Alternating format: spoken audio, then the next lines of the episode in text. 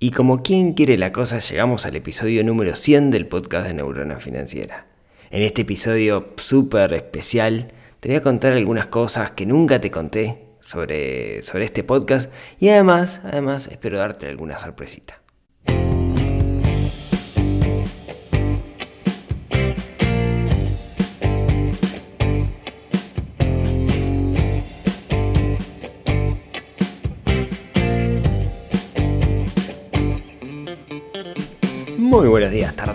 Noches para todos. Bienvenidos al episodio número 100 del podcast de Neurona Financiera. Si bien es un número más, está bueno esto de llegar a un número redondo, 100, 100 episodios. Creo que lo imaginé cuando arranqué con el podcast porque le puse tres dígitos a los digamos, al, número del podcast le puse tres dígitos con el número, con el, con el número de episodio, así que esperaba llegar a los 100.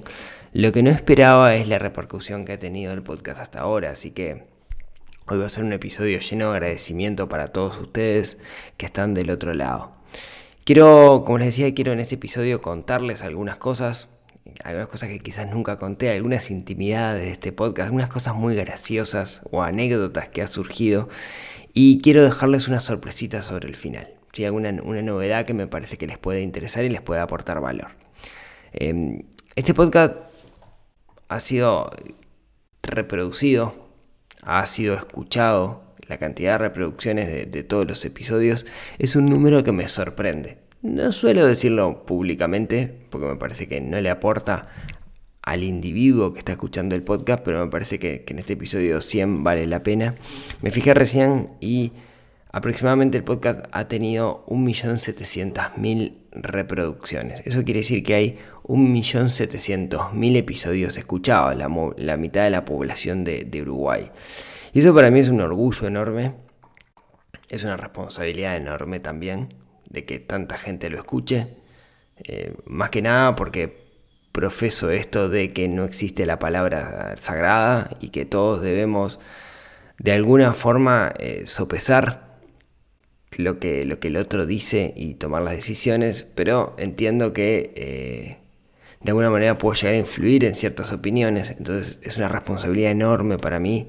Que me escuche una persona ya es una responsabilidad enorme, pero que haya 1.700.000 episodios escuchados eh, es una cosa muy, muy, muy linda y que me, que me llega a orgullo. Yo quería contarles hoy algunas infidencias, algunas cosas graciosas, cómicas o, anécdotas que me han pasado desde, que estoy haciendo el podcast. Yo sacaba, sacaba algunos apuntes. Una cosa buena que tiene hacer un podcast cuando lo haces de la forma en que yo lo hago es que al no tener un estudio se puede grabar en muchos lados distintos. Y me puse hacer una lista de lugares donde, donde grabé el podcast. Y tengo un podcast por ahí que grabé en Flores, por ejemplo, en Trinidad los que no conozcan, Trinidad es un departamento, un estado del interior de, Uruguay, que lo hice en el mundo exterior y se siente un compresor de, un taller que hay cerca. Entonces estoy hablando y cada tanto se prende el, compresor o pasa una moto con el escape libre por la puerta. Es, un desastre. Eh, y bueno, quedó tan mal, pero, pero es uno de los lugares más graciosos donde he grabado. En mundo exterior, primero era primero de enero y creo que eran las 7 de la mañana, así que medio mundo despierto. Eh, he grabado en casa, usualmente yo grabo en mi casa a la mañana muy temprano para que los niños estén dormidos. Si en este momento, por ejemplo, estoy grabando esto y estamos en plena noche, todavía no, no ha amanecido. Este podcast me lleva a madrugar casi, casi todos los días. Lleva muchas horas de preparación, menos de lo que, de lo que ustedes pensarían. He grabado en otros países. Por ejemplo, hay muchos episodios que están grabados en México, usualmente en el hotel. Es todo un tema cuando uno graba en un hotel que no quede mucho eco porque las habitaciones de los hoteles son medias chicas, al menos los hoteles en los cuales me quedo yo. Eh, en México he grabado unos cuantos episodios, creo que tiene el top 3 de, lugares donde he grabado. He grabado también en Bogotá algún episodio. Eh, recuerdo claramente, cierro los ojos y recuerdo el lugar donde, grabé, más incómodo imposible, pero grabé en Bogotá algún episodio en un hotel por ahí, por la zona de Salitre. He grabado, el lugar más raro donde grabé ha sido en Dubai. Tengo un episodio que grabé en Dubai, recuerdo hasta el día de hoy, cierro los ojos y me acuerdo perfectamente dónde estaba.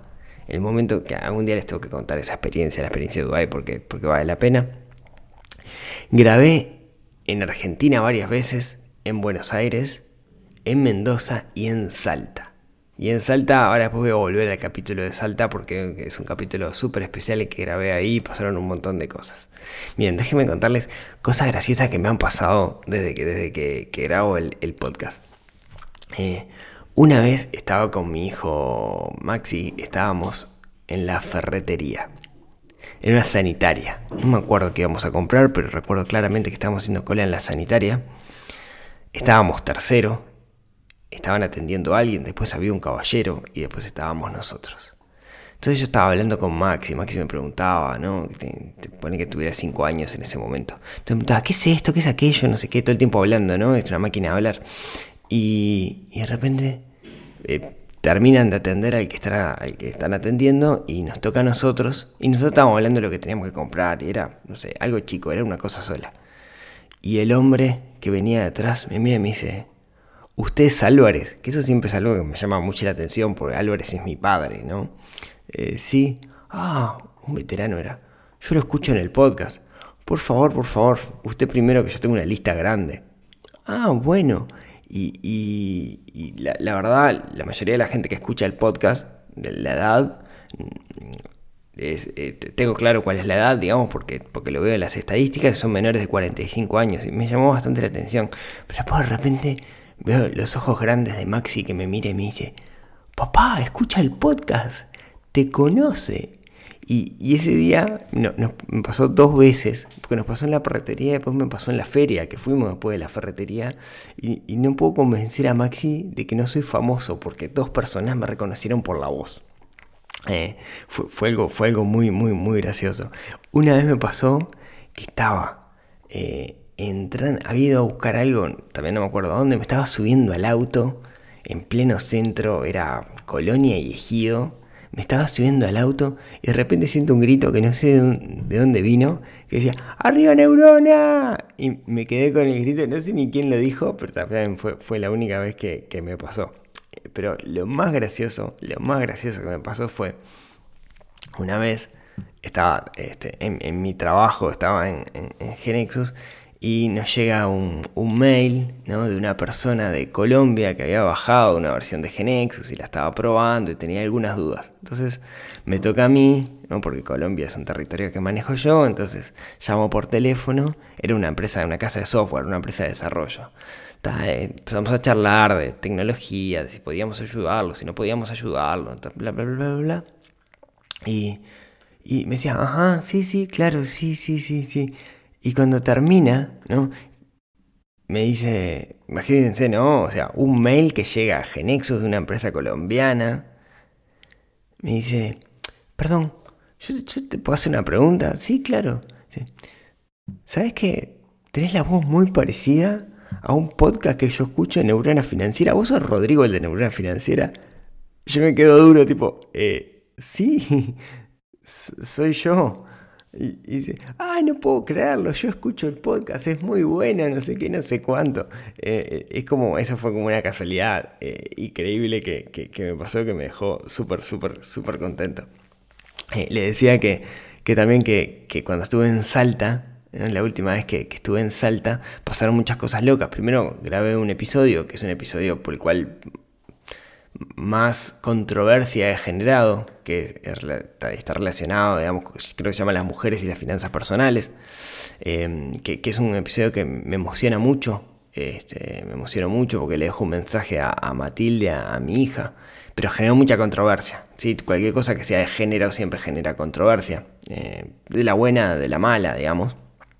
Eh, lo interesante de ese episodio, que tenía como 40 grados de fiebre cuando lo hice. Estaba, estaba con fiebre. De hecho, el día después eh, estaba invitado, una cosa que me llenó de emoción y hasta el día de hoy me llena de emoción, a grabar un episodio con la gente de Super Hábitos, que, que están en Salta. Y grabamos el episodio, es un episodio que, para ellos, ¿no? Para, para, el, para el show de Super Hábitos, que es un podcast de los mejores podcasts que hay en Latinoamérica. Y, y era como la oportunidad y yo estaba con fiebre, estaba pichicateado más y no quedó bien el podcast. O sea, yo no soy yo porque estaba con fiebre, ¿no? Eh, recuerdo por un momento estaba grabando el podcast y me daba tos. Si fuera en el contexto actual de, de, con todo esto que está pasando la pandemia y el coronavirus, irían preso, digamos, si, hacía eso. Pero bueno, esto creo que los chicos de Super Hábitos nunca, nunca lo, supieron. Sepan que estaba con fiebre en el momento que, que filmé el podcast y por eso mi, mi cara. Eh, otra, otra de las cosas locas que me pasó fue un día por allá, por, por enero, ya hace un par de años, sí, hace un par de años, me, me llegó un mail de un tal Rodrigo Ferreri, este, de algo que se llama Ecodiem, yo no sabía qué era, entré a investigar y tuvimos una conversación con Rodrigo, había llegado al podcast de casualidad, porque buscando a un podcast, un episodio que tengo sobre minimalismo, que tampoco es muy bueno en realidad el episodio, pero es una introducción básica al minimalismo. Y se puso a escuchar los episodios y le gustó y se dio cuenta que teníamos una forma de pensar distinta y desde entonces nos hemos hecho muy amigos con, con Rodrigo. Eh, hemos charlamos asiduamente y la verdad que es, un tipazo eh, y me abrió la puerta de Codiem y me abrió la puerta de alguna forma a Argentina de gracias digo creo que llegué a al contacto de la gente de Super Hábitos gracias a, Rodri, así que estoy sumamente agradecido con, él porque me abrió la posibilidad de llegar a Argentina. Yo hablaba un contenido muy uruguayo y hoy la realidad es que me escucha la misma cantidad de personas en Argentina que, aquí en Uruguay, así que mm, mi agradecimiento con muchos y con Rodri en particular. Eh, también es un hito interesante para mí que el observador levante los podcasts. Eh, hay un tema, mucha gente se piensa que los podcasts son del observador porque lo ven por primera vez en el observador, cuando el observador simplemente les conviene eh, levantarlos porque pone poner contenido en su web, eh, pero no trabajo para el observador, no me paga el observador por eso, sépanlo. Hablando del podcast, yo tomé la decisión de no tener patrocinadores en el podcast. Eh, de hecho, le dije que no a un gran patrocinador porque me parecía que iba en contra de los valores del, propio podcast. Esto no lo voy a publicar, no lo voy a decir públicamente, pero si ustedes supieran que, quién es, dirían no. Pero bueno. Eh, ¿Qué otras cosas? Eh, les confieso algo, algo que me ha generado envidia es que, y, esto es una convocatoria abierta, algo que me genera envidia la gente de Super Hábitos que tienen un tema de intro que hecho, hecho a medida y yo no lo tengo y, no me gusta el tema de intro. He ido paseando por distintos temas de, introductorios y no me gusta todavía el que tengo.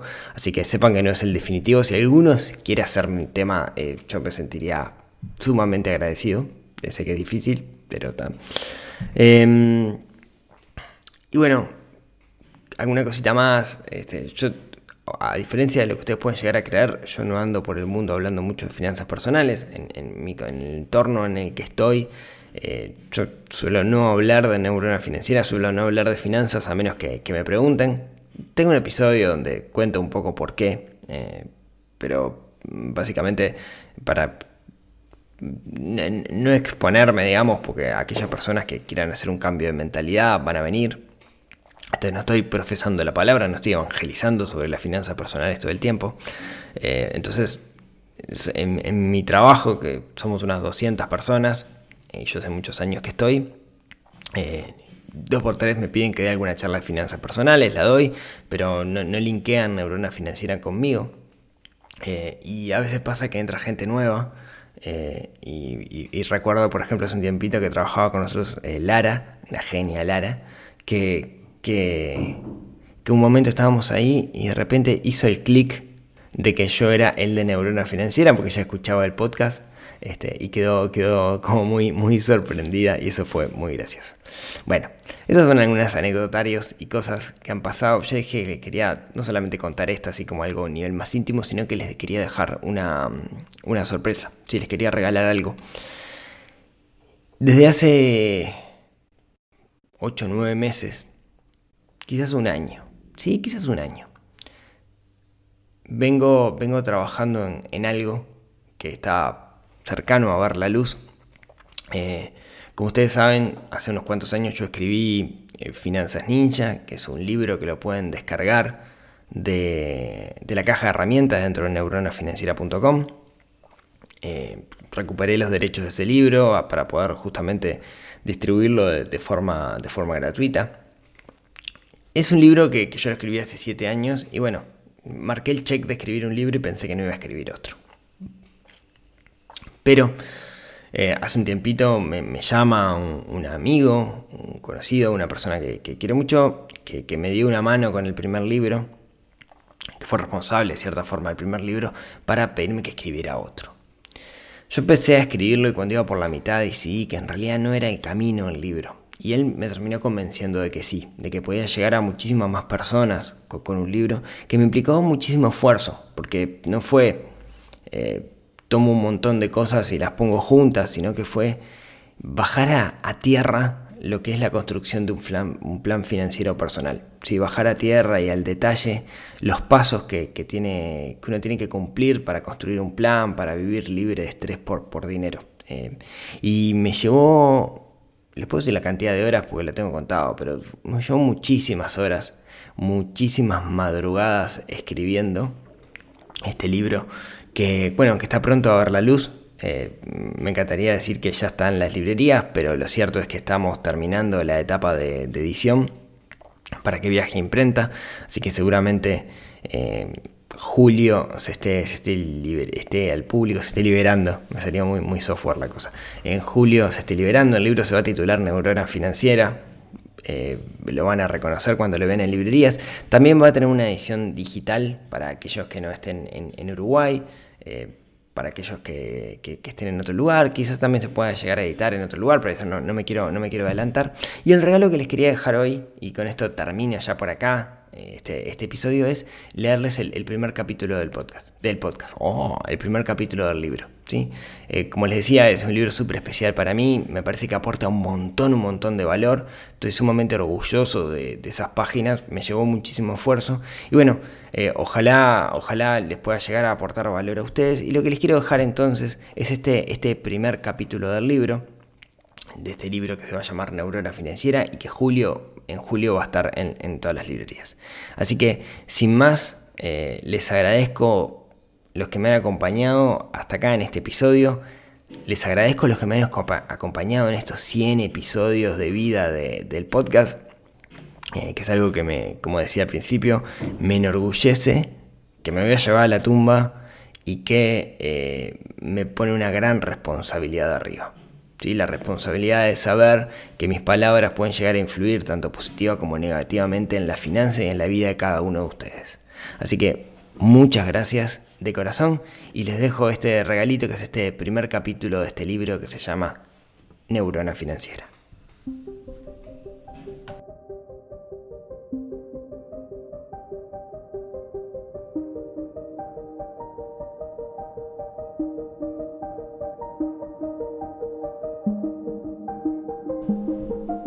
Capítulo 1. Todo comienza con un plan. Este libro no es una receta de pasos a seguir para conseguir un determinado objetivo financiero. Es una guía para la formulación de un plan financiero personal, que es la columna vertebral de nuestra vida financiera y que nos orientará hacia una vida más plena. Era fines del 2014 cuando presenté al público Finanzas Ninja, mi primer libro. En ese entonces, hacía más de un año que estaba escribiendo de forma online sobre finanzas personales y educación financiera en neuronafinanciera.com, el sitio web donde todo comenzó. Finanzas Ninja era un reflejo de mi estado mental en ese momento y todo lo que sabía luego unos cuantos años de estar sumergido en la temática. Las finanzas personales me habían ayudado a salir de un pozo hondo y oscuro en el que había caído estaba, y estoy tan agradecido que comencé a considerar que todo el mundo debía de saber de qué se trataba. Así nació todo. Intenté reunir un conjunto de técnicas que favorecían el ahorro, que nos hicieran entender cómo funcionaba el mundo del dinero, especialmente por estas zonas del mundo que tienen sus particularidades con respecto a otras latitudes, de donde suele ser la literatura existente. La crítica del libro fue buena, Tuvo dos ediciones, la gente que lo leyó y me hacía llegar su feedback siempre lo hizo de forma sumamente positiva, hasta el punto de que algunas personas me decían que el libro les había cambiado la vida o que era su libro de cabecera.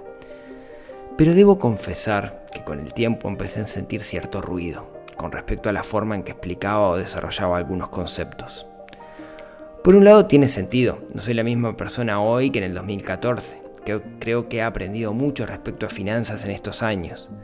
También estoy un poco más viejo y quiero creer un poco más sabio. En este tiempo he estudiado y he leído un montón de cosas, pero sobre todo he hablado con muchas personas, hoy no sabría decir cuántas, que me cuentan sus situaciones personales y a partir de ahí les ayudo a construir un camino para que dejen de sufrir estrés por dinero y tomen el control de su vida financiera. Por otro lado, Finanzas Ninja refleja mi camino personal de descubrimiento en las finanzas personales la forma en que yo me fui enfrentando a problemas y fui descubriendo las soluciones. Hoy, con el diario del lunes, me di cuenta que no fue la mejor forma. Claro, yo estaba solo, no tuve ninguna guía que me fuera mostrando el camino. Fue todo a prueba y error. Para hacer de esta forma no me salió tan mal, pero me podría haber sido mucho más fácil con el acompañamiento adecuado. Hoy sé que puedo recorrer el camino de forma más ordenada y ese es el objetivo de las próximas páginas.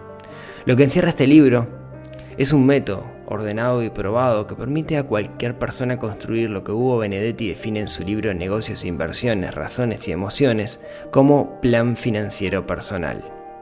Como todo plan, implica un conjunto de pasos o etapas que dependerá de nuestra situación actual, que se recorren para alcanzar una meta, que es propia y personal. También es necesario tener una mentalidad adecuada para poder embarcarse en esta aventura. No es entonces un libro para leer y hacerse millonario. Al menos voy a intentar demostrar que ese no debería ser el objetivo principal para la mayoría de las personas. De hecho, le tengo un poco de alergia a todo libro que en el título tenga la palabra millonario, rico o similar, o que en la foto de portada aparezca un autor rodeado de billetes que caen del cielo como lluvia. No conozco a nadie que tenga mucho patrimonio que me haya dicho leí tal libro y desde entonces me hice rico. Este libro busca construir y recorrer un camino sumamente personal, que tiene como meta tomar el control de nuestra situación financiera y así dejar de sufrir estrés por dinero. Es un libro que sirve de mapa de ruta, pero que implica que el lector deba trabajar para poder avanzar. Justamente, el primer paso es identificar dónde estamos parados hoy, luego proyectar hacia dónde queremos llegar, cosa que parece trivial, pero como veremos no lo es. Por último, ver las herramientas que tenemos disponibles para poder recorrer ese camino, teniendo en cuenta los contratiempos que podemos encontrar, que adelanto que no son pocos, pero que con la guía correcta son todos salvables. Para muchos, la construcción del plan no será sencilla, implicará esfuerzo y trabajo. De lo que sí estoy convencido es que cualquiera puede lograrlo, no importa dónde estamos hoy o cómo fue nuestro pasado, lo que define nuestro futuro son las acciones que realizamos en el presente, que es sobre lo único que tenemos poder real. Te invito entonces a recorrer este camino juntos. Quiero ser el guía que te acompañe a tomar control de tu situación financiera. ¿Comenzamos?